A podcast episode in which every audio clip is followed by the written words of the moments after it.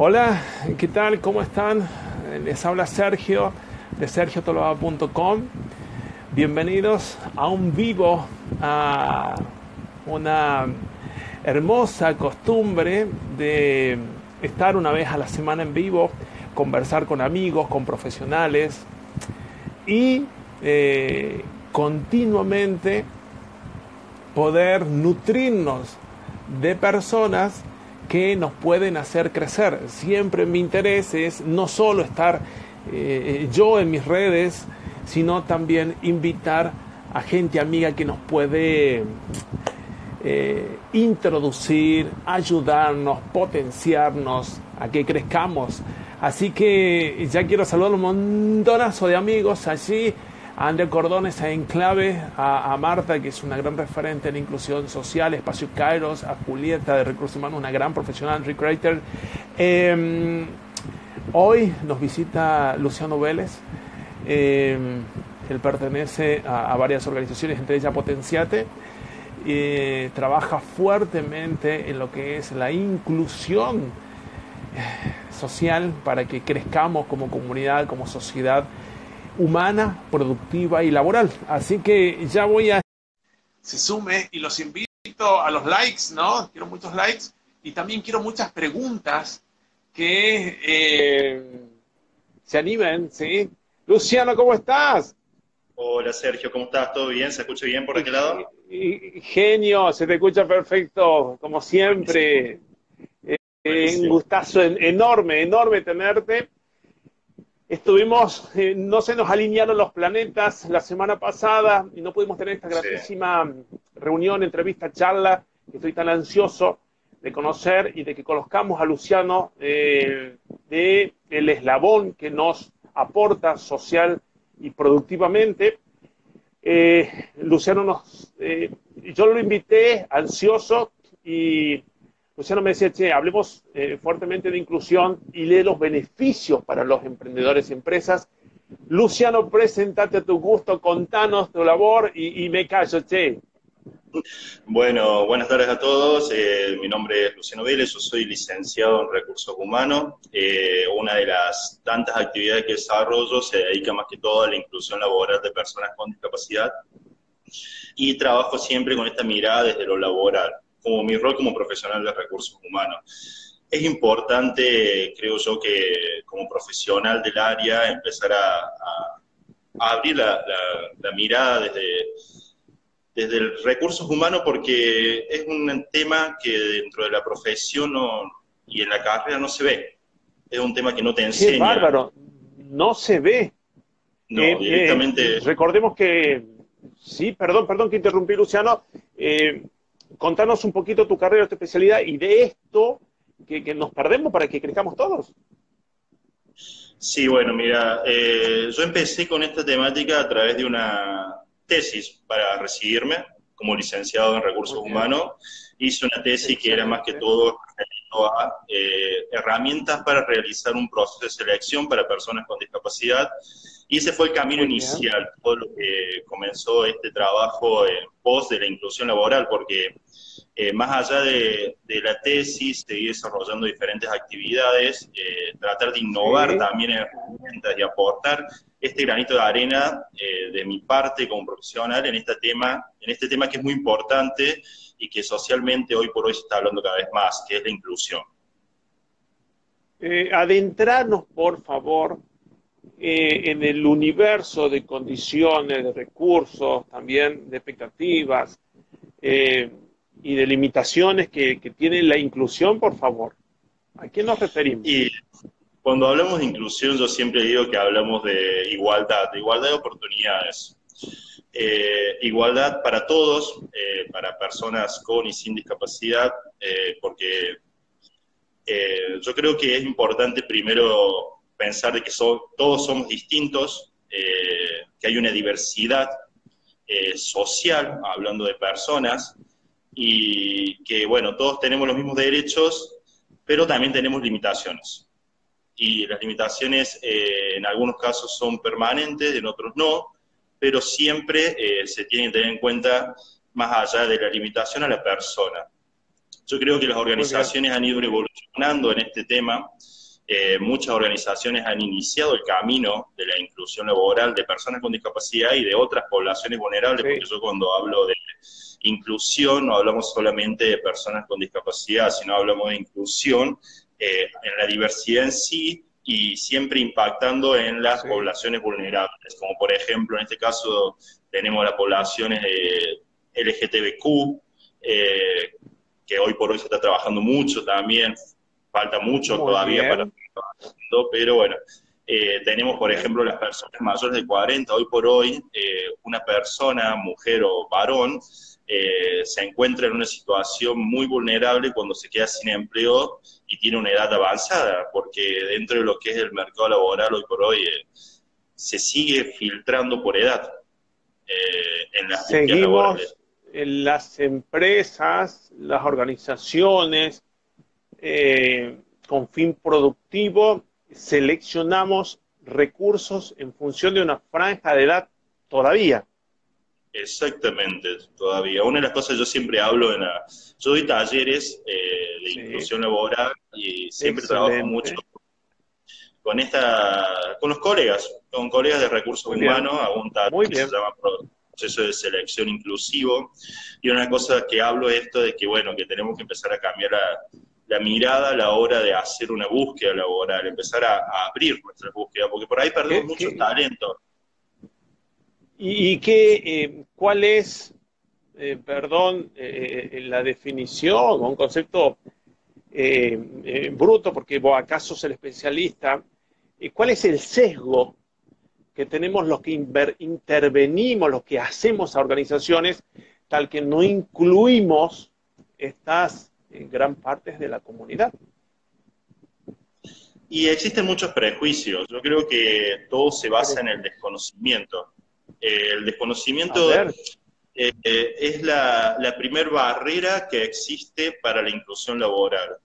una persona cuando desconoce un tema lo evita, eh, lo, aleja, eh, entonces genera muchos sentimientos como el temor, el rechazo. Entonces yo siempre creo que, empezar a formarse, a hablar del tema, eh, comunicar sobre el tema de inclusión es muy importante para superar esa primera barrera que es el desconocimiento.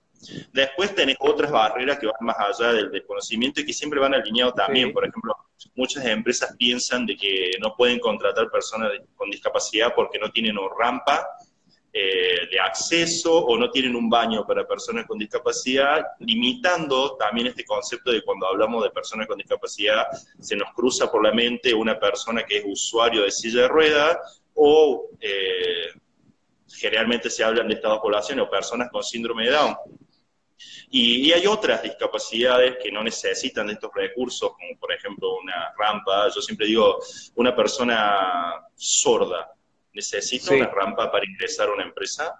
No. No.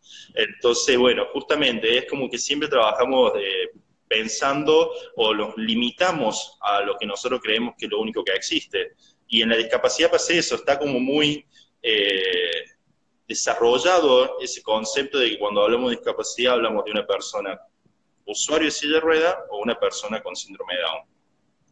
Y qué delicado, Luciano, perdón que te interrumpa, porque los que estamos eh, tomadores de decisión o somos la logística de apoyo algunas veces a organizaciones, empresas, emprendimientos, por lo general somos eh, personas formadas, instruidas, profesionales en, algunos campos específicos que apoyan a organizaciones productivas, y a su vez también están los tomadores de decisión, que son los dueños.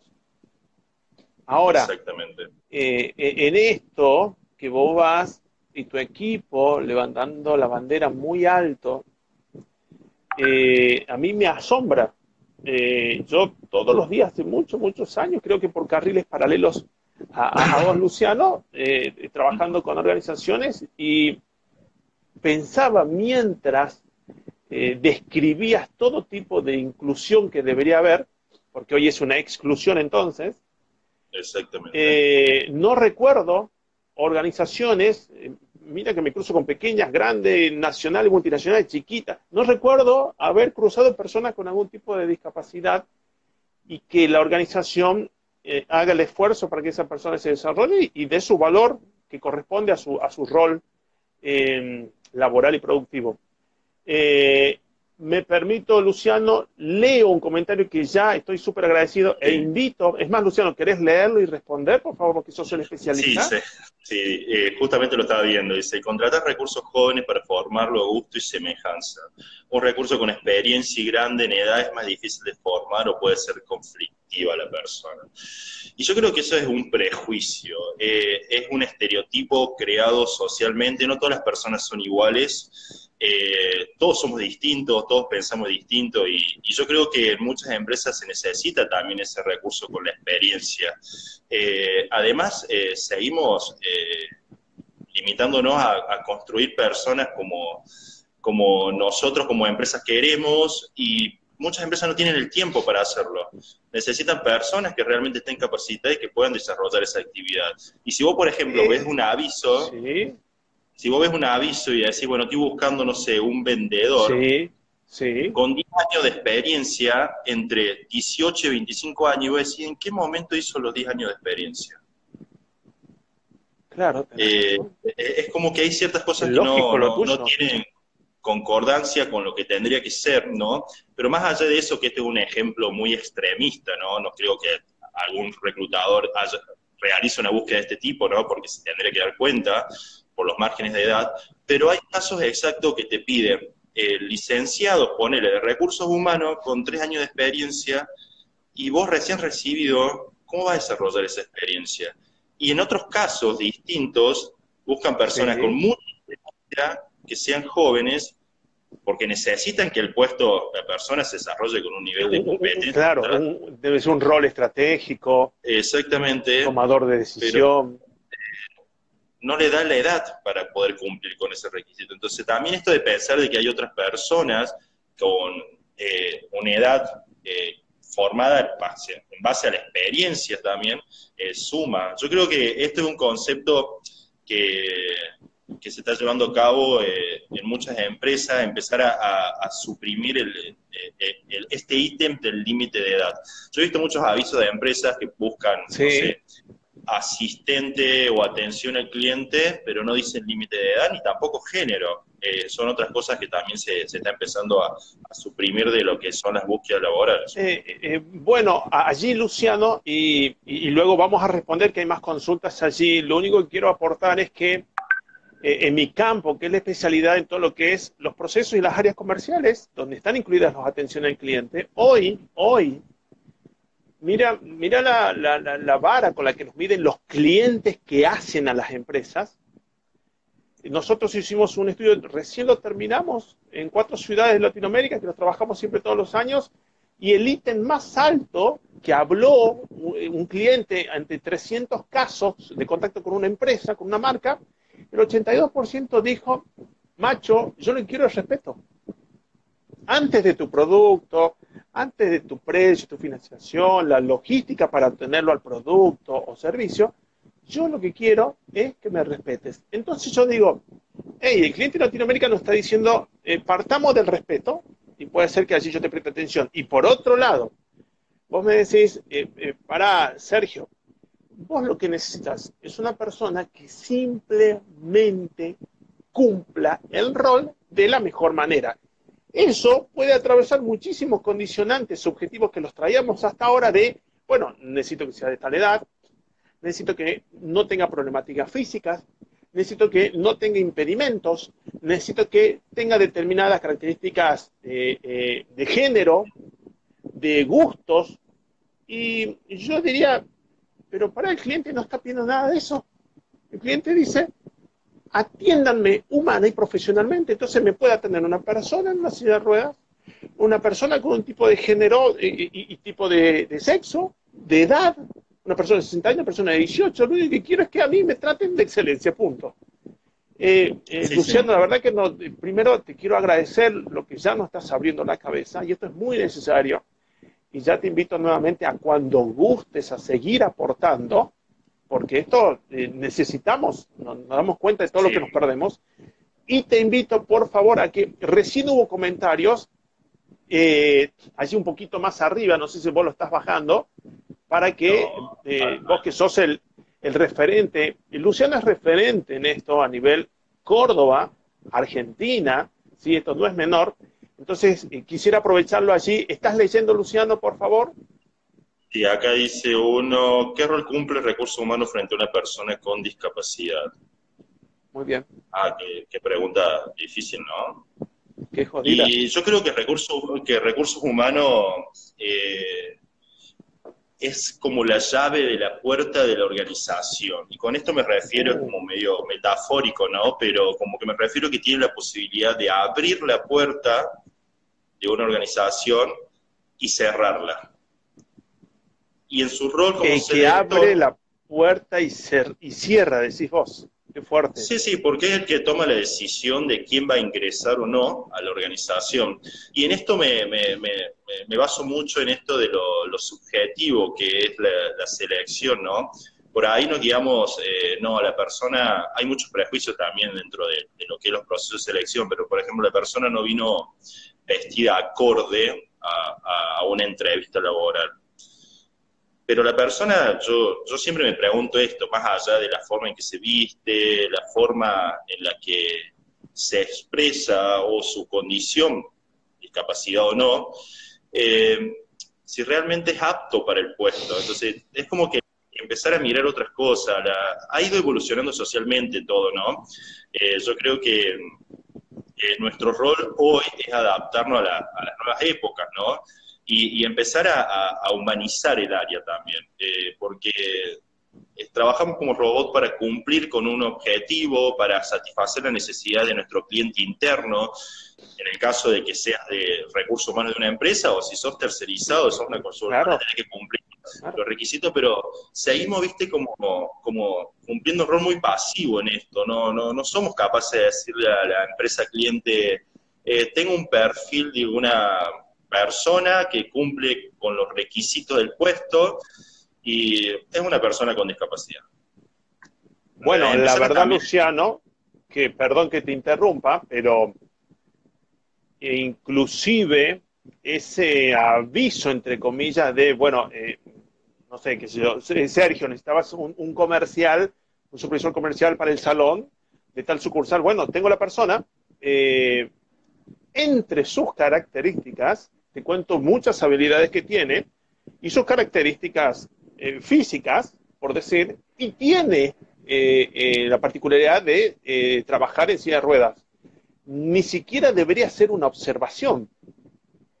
Tendría que ser una característica más, como decir, bueno, este, es de origen sanjuanino.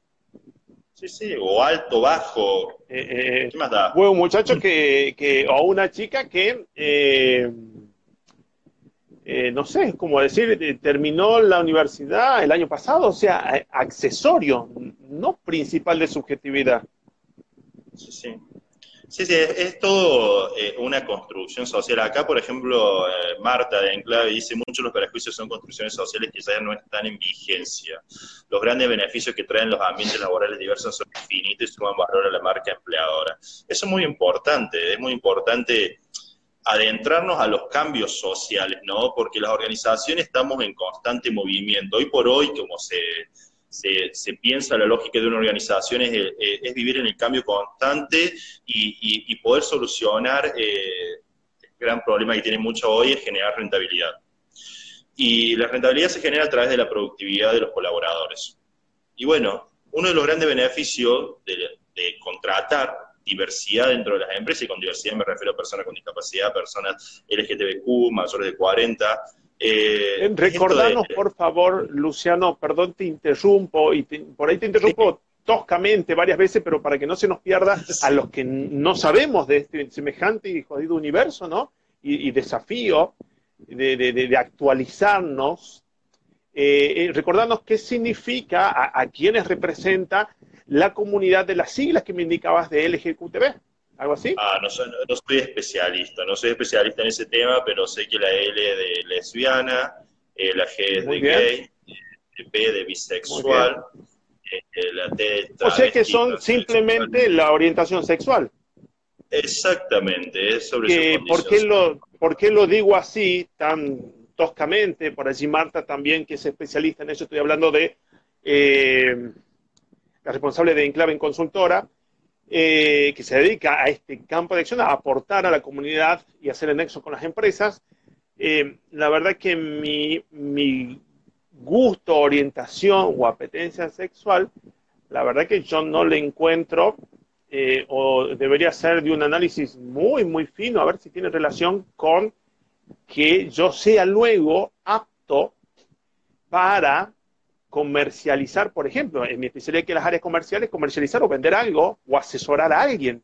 La verdad que cuando yo soy atendido por alguien, cuando voy a un salón comercial, a una página web, a una red social, a una tienda de e-commerce o a un almacén, yo no estoy consultándole a la persona, ni le estoy, ni estoy decidiendo la compra porque el muchacho o la chica tenga determinadas eh, apetencias o gusto, hábitos eh, eh, sexuales. No, yo lo que quiero es em, sacar el, el, mejor provecho adecuado de mi inversión y, mi expectativa, punto.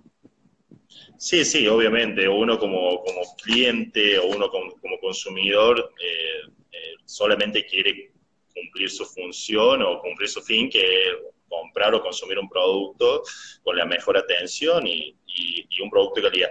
Pero más allá de eso, eh, vamos desde el otro lado también, a mirar desde el otro lado, o sea, la persona con discapacidad o la persona LGTBQ como, como cliente. muchas de las organizaciones no capacitan o no forman a su equipo de trabajo en herramientas para relacionarse con personas con discapacidad o, de la población LGTBQ en lo que es esto de atención al cliente. Y, generalmente generan discriminación, en muchos casos es una discriminación indirecta que ellos no, no las reconocen como tal. No son conscientes. exactamente, también existe la discriminación positiva cuando vos ya pasas de, hacer eh, una atención al cliente a asistencialismo.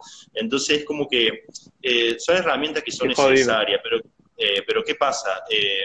como sociedad seguimos como medio medio cerrado en esa parte. si bien están viniendo cambios, cambios que los la mayoría de la juventud lo está como generando, viste, la, generación de los centennials y los millennials están empezando como a revolucionar todos los conceptos de la administración de empresa, esa administración tradicional, a, cambiar a un nuevo management más colaborativo, más eh, de triple impacto, y, eso es justamente yo pienso que eh, va a beneficiar también esto de, que las empresas empiecen a considerar la diversidad como, como algo estratégico, no como, como algo de solidaridad, que decir, bueno, está bien, como empresa voy a contratar a alguien con algún tipo de condición o de alguna población vulnerable solamente para eh, sumar y nada más. No, la idea es que sumar, puntos o, cumplir con alguna ley. Bueno, yo creo que inclusive... Sí. Perdón, Luciano. Sí. Eh, incluso, ya ha cambiado. Sí. Eh, eh, nos, estamos interrumpiendo. Luciano, por favor. no, no, no, no, no, no, no, no nos dejes de hacer crecer, te escucho. Sí, no, lo que yo iba a agregar es esto, también de, de pensar que las personas que son consumidores hoy por hoy también se fijan en esto. se habla mucho del triple impacto, de que yo soy una empresa, muchas certificadas como ve, otras directamente eh, hacen eh, comunicación de que trabajan de triple impacto y, muchas, yo por ahí le pregunto si realmente están haciendo triple impacto, porque cuando se habla de triple impacto se habla de una empresa que, que tiene un impacto económico, que es como cualquier empresa que tiene fines de lucro, un impacto social y un ambiental. En el impacto social, el tema esto de la inclusión laboral puede ser un beneficio para contribuir con esa pata, con esa pata que muchas empresas no, no, no la llevan a cabo. Dicen ser de triple impacto, pero, pero no, no se, no en la práctica. Yo lo que veo por ahí es que los emprendedores hoy por hoy están también eh, eh, desarrollando emprendimientos que, que, que, se van adecuando también a esta nueva a esta nueva visión social. qué, buena luz. que, esto también le, da una mirada hacia, hacia ellos social también eh, real, ¿no? Porque yo, por ejemplo, estaba trabajando con un emprendedor que empezó su emprendimiento, un emprendimiento con impacto social, y, decidió iniciar el camino de, crecimiento de su empresa o su pequeña empresa eh, contratando personas con discapacidad directamente. Eh, entonces, es decir, bueno, eh, realmente si ponemos a medir el impacto de, esta, iniciado como un emprendimiento, ¿no? Un proceso de crecimiento, ¿no? ¿Cómo pudo tomar la decisión más rápido que una empresa que, tiene los recursos y que tiene por ahí la estructura como adecuada como para poder contratar muchas más personas con discapacidad? Qué importante, Luciano, muy importante. Ahí respondo, eh, mejor dicho, respondemos. Eh, leo allí de Lucas de Rosa, dice, ¿qué rol cumple recursos humanos frente a una persona con discapacidad? Eh, los invito, inclusive, y les agradezco todas las opiniones y comentarios que están haciendo, porque de esto se trata y Luciano está plenamente disponible ahora y después nos va a indicar inclusive sus redes y sus formas de contacto. Luciano, ¿nos responderías específicamente? Sí, sí, ya en parte lo había, lo había dicho anteriormente, ¿no? Pero pensando en esto de que fue justamente lo que hablamos hace un rato, de esto de, abrir y cerrar puertos. Eh, que el rol de recursos humanos hoy por hoy es muy importante, lo que es el tema gestión de diversidad, eh, siempre eh, con la posibilidad de, de, abrir y cerrar puertas dentro de las organizaciones. Yo creo que la última decisión la tiene el directivo o el dueño de la empresa, eh, pero recursos humanos puede ser también el, agente de cambio. Eh, empezar con esto de, impulsar, de empezar a, motivar a la empresa también de que existen otras posibilidades, que existen talentos que nos estamos perdiendo, porque también se habla esto, como te dije yo recién, el tema de la solidaridad, de hacerlo porque, bueno, eh, le vamos a dar un espacio y eso realmente no es lo que lo que impacta en la inclusión laboral, sino impacta de que se aproveche su talento y, a su vez eh, eh, contribuya eh, en su productividad a generar rentabilidad a la empresa, porque es lo, para lo cual se contrata una persona. hay que ser realista. No, no, no, y yo lo veo frío porque al tema, porque son roles. Yo siempre a los puestos de trabajo los veo como roles. ¿Y qué significa? Esto es un concepto viejísimo que habla de, hey, habilidades, talento y compromiso, pero compromiso animal. O sea, con vos dejo esto, lo vas a cumplir de mejor manera, me vas a avisar lo que no puedas, lo que no entiendas, lo que tengas que aprender, pero después queda en vos. Entonces, eh, esto está lejos de eh, exclusiones sociales, pero claro, esto todavía está vigente de alguna manera. Eh, allí Javier de Gen Consulting nos dice, muchas multinacionales utilizan programas para jóvenes profesionales de 20 a 25 con una formación y experiencia imposible. Lo que nos decías de esa incoherencia de necesito combinar estas cosas que eh, son inexistentes, son imposibles. Y me quedé con algo que dijiste de que es letal. Eh, mira, esto tiene que ver mucho con quién es el, el head, la cabeza, el dueño, el director muchas veces eh, los dueños, principalmente, o los directores están detrás de métricas eh, que hacen al sustento económico y rentable y financiero, como bien lo, recién lo ponías a luz. Queda entonces que el resto de los eh, tomadores de decisión, quienes traemos información y nos hacemos cargo de otros procesos que son la logística para llegar a esas métricas, les hagamos saber. Sí, es importante empezar. mentalicemos, ah, porque por allí el dueño, y no estoy justificando, no simplemente el tipo está, o el tipo está detrás de un tablero de control, punto, y a ver los, los semáforos amarillos, verdes y rojos de las distintas áreas y cómo estoy yo proyectando el resto del mes si alguien me hace saber, me empieza a picar el seso concienzudamente de, hey, afrontamos esto y pueden venir estos beneficios, muy posiblemente haya gente que cambie o, abra la cabeza.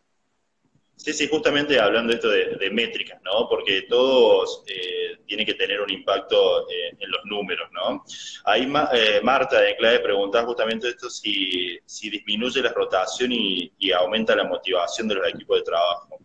Y, eso es, eh, es verdad, sí disminuye la rotación de empleados, hoy por hoy la retención de talento es una estrategia de toda empresa, porque con esta nueva generación de, gente nómade, digamos, que, que, va cambiando de empresa en empresa cuando encuentra algo que no le gusta, los costos de, de, selección, los costos de capacitación, hacen que las empresas estén empezando estrategias de retención de talentos. Y las personas con discapacidad son personas que son comprometidas, que, que cuando encuentran un lugar, eh, eh, que le den la posibilidad también de demostrar su, su potencial, eh, son muy fieles a las empresas. Además, mejoran lo que es el tema, lo que es el clima laboral, eh, impactan dentro de la motivación de los equipos. Hay un caso muy particular que siempre cuento yo, es que mm, en una empresa en la cual una de las cosas que yo estoy trabajando este año, entre paréntesis, ¿no? es el tema de demostrar con indicadores la, cómo impacta dentro del clima laboral. Es un tema que lo voy a tener dentro de, de este año como un proyecto de investigación porque es importante también demostrar estos indicadores, ¿no? Pero esta eh, persona... Manténme al tanto de ello, por favor. Esta, esta empresa, que, que, es una empresa acá de Córdoba, una empresa muy grande, eh, no voy a decir el nombre, pero eh, es una empresa que contrataron a una persona con discapacidad en un puesto de producción, en una tarea operativa, en una tarea operativa que es medible por productividad, y empezaron así como un seguimiento. la persona empezó la persona con discapacidad que se incorporó a este puesto empezó por debajo de la media en lo que es el nivel de productividad. Eh, a los seis meses alcanzó el nivel de productividad del resto del equipo. A los nueve meses superó al equipo con el cual trabajaba, lo cual impactó directamente dentro del equipo. ¿Por qué digo que impactó? Porque hizo que el equipo eh, empezar a, subir también su productividad. Al año, todo el equipo estaba a nivel de productividad mucho más alto de lo que estaba antes. No solamente la persona en comparativos, En comparativo de desempeño. exactamente. Hubo impacto de ingreso de esta persona. Exactamente. Entonces, hay muchos beneficios que no se pueden medir porque son intangibles, eh, hoy por hoy muchas empresas están midiendo todo lo que es clima laboral, no todas lo hacen, pero el tema de la motivación del empleado es muy importante y, la verdad que las personas con discapacidad eh, impacta dentro de esa, de esa parte más, más blanda de, recursos humanos. Además de que hay otros beneficios, ¿no? Porque uno como empresa eh, no solamente tiene ese beneficio eh, que impacta dentro de lo que es eh, eh, el nivel de, los indicadores de rotación, pero también impacta en los indicadores de ausentismo, por ejemplo. cuando vos me haces mediciones, las personas con discapacidad generalmente no faltan a su trabajo, tienen nivel muy bajo, siempre por debajo de la media, muchos de ellos van a trabajar enfermos, pasa que siempre hay un concepto muy arraigado también a la discapacidad que se piensa que la discapacidad es una enfermedad. Entonces, eh, se piensa de que la persona va a sacar mucha carpeta médica y no es así porque la discapacidad es una limitación de la persona, eh, lo cual, perdón, eh, lo cual no significa que la persona se pueda enfermar como cualquier otro. El tema es que la persona si se enferma generalmente eh, no, no falta, va igual. Eh, qué entonces, qué compromiso. Eh, a, disminuir estos indicadores que son los indicadores más comunes del área de recursos humanos porque son los más fáciles de medir, pero también hay otros indicadores que se pueden trabajar, que como por ejemplo el compromiso que tienen las personas. y el clima, como decía. Y, bueno, hay otros beneficios, hay otros beneficios que ya impactan dentro de lo que sería lo, laboral y lo impositivo que muchas empresas eh, obtienen por contratar personas con discapacidad. Pero esto debería ser accesorio. Exactamente, porque en realidad ¿No? no, es significativo. Para un emprendedor que recién está iniciando eh, su emprendimiento y que se está está comenzando a crecer y a, y a cómo se llama a, querer ampliar su, su empresa, eh, sí son, son, son reales, eh, impactan directamente, porque por ejemplo, no, en Argentina eh, si contratan a una persona con discapacidad a tiempo indeterminado, tienen una reducción, por ejemplo, en las cargas sociales. Eh, a su vez tiene un acompañamiento del gobierno que lo acompaña en una parte del sueldo. Entonces, para un emprendedor o para una microempresa o una pyme, eh, son beneficios que, realmente suman a la hora esto de tener en cuenta lo, que son los costos laborales, que por lo cual muchas empresas terminan cayendo en lo que es el empleo informal. Eh, claro, está bueno, esto último, es lo que corresponde eh, todos los incentivos que los, organismos de Contralor, nuestras autoridades puedan sumar para motivar.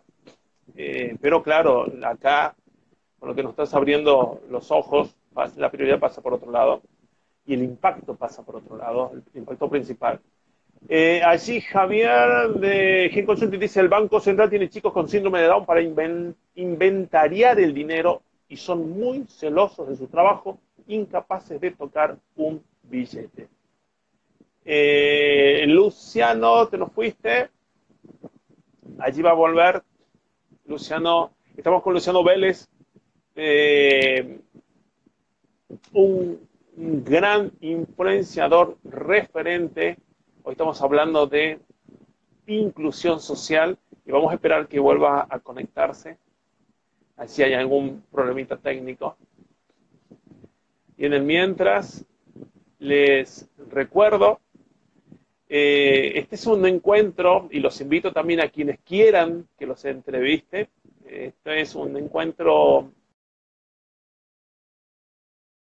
de distintos campos y que eh, tienen muchísimo para compartirnos y crecer.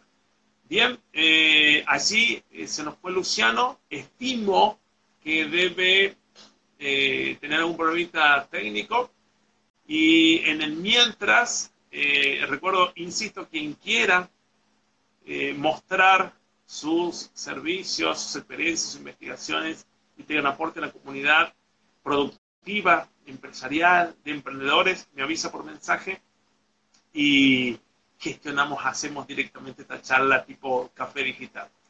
Los invito a que este video eh, luego hagan los comentarios que quieran o ahora online y también va a estar en YouTube, en Facebook, en LinkedIn. Siempre estoy en Sergio Tolaba 7S. Eh, y por supuesto por mensaje inmediato, inclusive por el WhatsApp directo. Eh, quienes tengan para anotar, eh, más 549 351 6240 655. Ahí está, sumándose Luciano de vuelta desde Potenciate compartimos la pantalla y, ya está. Oh, está haciendo un poquito de fuerza, ahí va, ahí va, ahí va. Ahí está. Sí, se desconectó, no sé qué pasó, no sé qué pasó, de verdad que... Están tantos factores en esto, ¿no? Que, nos, claro, faltaba el perrito agarrando el cable, ¿viste? El problemita técnico de, transmisión. Eh, Luciano, eh, eh, Eh, me gustaría que eh, nos des una, conclusión. Eh, insisto nuevamente, quiero que me mantengas al tanto, me, permito decir así, de cualquier otra novedad que tengas para nutrirnos, para que nos podamos a reunir. este video voy a hacer lo imposible para que lo bajemos y lo tengamos en nuestras redes nos des tu conclusión y tu impronta para, bueno, todos los que estamos vinculados a organizaciones, eh, hagamos y por supuesto también podamos acudir a vos, a tus medios de contacto. Bueno, dale. Eh, en primera instancia, yo creo que empecemos a, abrir la cabeza entre todos, ¿no? Eh, pensando en esto de que comencemos a, respetar. Eh, en primera instancia, respetar la, diferencia, respetar que, todos somos distintos, aceptar también de que existen diferencias, pero que eh, eso no nos hace distintos ante la ley, que todos tenemos los mismos derechos. Eh, yo creo que como sociedad tenemos que aprender, yo siempre digo que tenemos que aprender a, a convivir a convivir, no solamente eh, hablando de personas con y sin discapacidad, sino de, la diversidad en sí, eh, que eso nos va a hacer eh, mejor como sociedad, se va a empezar a, replicar en los diferentes espacios que como personas nosotros transitamos en nuestra vida, que son las empresas, el colegio, y, también esto de, de, como cierre, de decir de que, bueno, de que muchas veces se habla de que las empresas no son inclusivas y yo no, no, creo que las empresas no sean inclusivas, porque las empresas es algo, es algo que no, no es eh, real si no existiera por las personas que la gestionan. Entonces, en realidad, los que no son inclusivos eh, son las personas que manejan las empresas, los que toman las decisiones. Entonces, eh, pensando en esto de decir, bueno, como sociedad eh, como persona y como miembros eh, también eh, de organizaciones, empecemos a, a, ser más inclusivos, a, aceptar y aprender a convivir como sociedad. No sé si es como medio quilombo de palabra, pero bueno, es como que es un mensaje más de, decir, bueno, no, no, no, como sociedad tenemos que cambiar. fuiste, fuiste claro, sucede que esto atraviesa la universalidad de una empresa o de una organización atraviesa toda. Por eso tu mensaje eh, no es corto y no es sintético. No, no, no. Hay, hay un cambio organizacional, humano, laboral, profesional, productivo, eh, que nos estamos perdiendo y que, bueno, gestores como vos nos están invitando y nos están avisando de que hay otro tipo de rendimiento que pueden tener organizaciones, incluyendo a todo tipo de personas. Eh, Exactamente. Lo que yo creo que muchas veces necesitan también eh, eh, son herramientas. Yo creo que justamente con herramientas es más fácil trabajar y es más fácil desarrollar cambios también, ¿no? Y, bueno, justamente yo creo que ese es el rol que, que nosotros como profesionales de recursos humanos y también como consultores externos, ¿no? Porque eh, es importante también esto de empezar a, visibilizar la, temática, empezar a hablar de que existen otros talentos también que, que, pueden sumar y que, pueden impactar directamente en la rentabilidad de una empresa y que a su vez pueden tener un impacto social real, eh, pensando en esto del triple impacto. Y, mejorar la imagen también de, de muchas organizaciones que, que por diferentes acciones han bajado su, su imagen corporativa. Muy bien, muy bien, que estemos, que estemos eh, todos.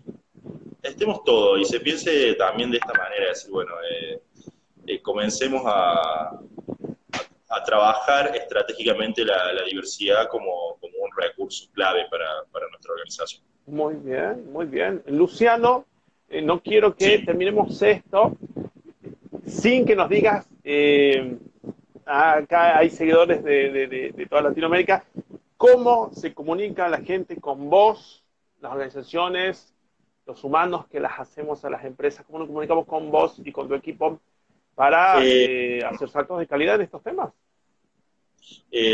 por mail puede ser por potenciate.ok.gmail.com. Nos pueden seguir por las redes también como potenciate.ok. Eh, me mandan un mensaje y podemos charlar, siempre esto es una construcción, eh, cada empresa tiene su realidad, tiene sus necesidades que, cumplir y, que solucionar también problemas, porque el otro día hablaba con una, con una empresa que tenía un equipo de trabajo muy conflictivo, eh, que le estaba generando una revolución interna y, decidieron incorporar a una persona con discapacidad eh, que en este caso mejoró el rendimiento del equipo y, que impactó directamente lo que es el clima, ¿no? Y, cambió eh, ese tema del conflicto a, a, un ¿A le puede llegar, no? La, la, Pasa que yo creo que, exactamente, que, es necesario eh, pensarlo diversificando. Diversificando, exactamente. Exacto, y tiene que ser un universo Siempre quise decir mis redes están acá abajo, pero bueno, en este caso. Ah. muy, bueno, Lu. Eh, gracias eh, por tu tiempo. Eh, gracias por, ha sido un lujazo, es un honor, insisto. Desde antes ya sabía que esto iba a pasar así, pero no imaginaba este nivel. Agradecerte tú compartir tanto conocimiento y hacernos tan claro a los que no somos especialistas. Agradecerte por responder las preguntas.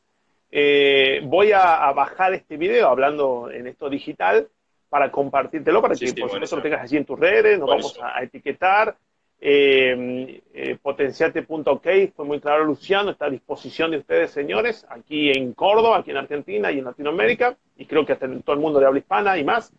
Eh, esperamos cualquier tipo de novedades, punto de crecimiento, punto de inflexión que nos quieras compartir para las organizaciones, que no es más que esto, en, en nuestro mundo, por eso coincidimos con Luciano, organizaciones productivas, y un gracias enorme.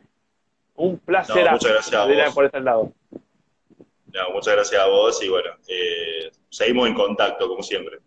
Eh, por favor, un gracias a todos los que estuvieron allí, todos los que preguntaron. Eh, sigue esto para que sigan en contacto con Luciano. Y, y, bueno, señores, hacer crecer nuestras organizaciones, que estemos absolutamente, todo tipo de ser humano, todo ser humano, y de seguro las productividades van a aumentar. Gracias, Luciano. Gracias, gente. Nos vemos. Abrazo inmenso, que andes muy bien. Hasta muy pronto. Gracias igual. Chao, chao.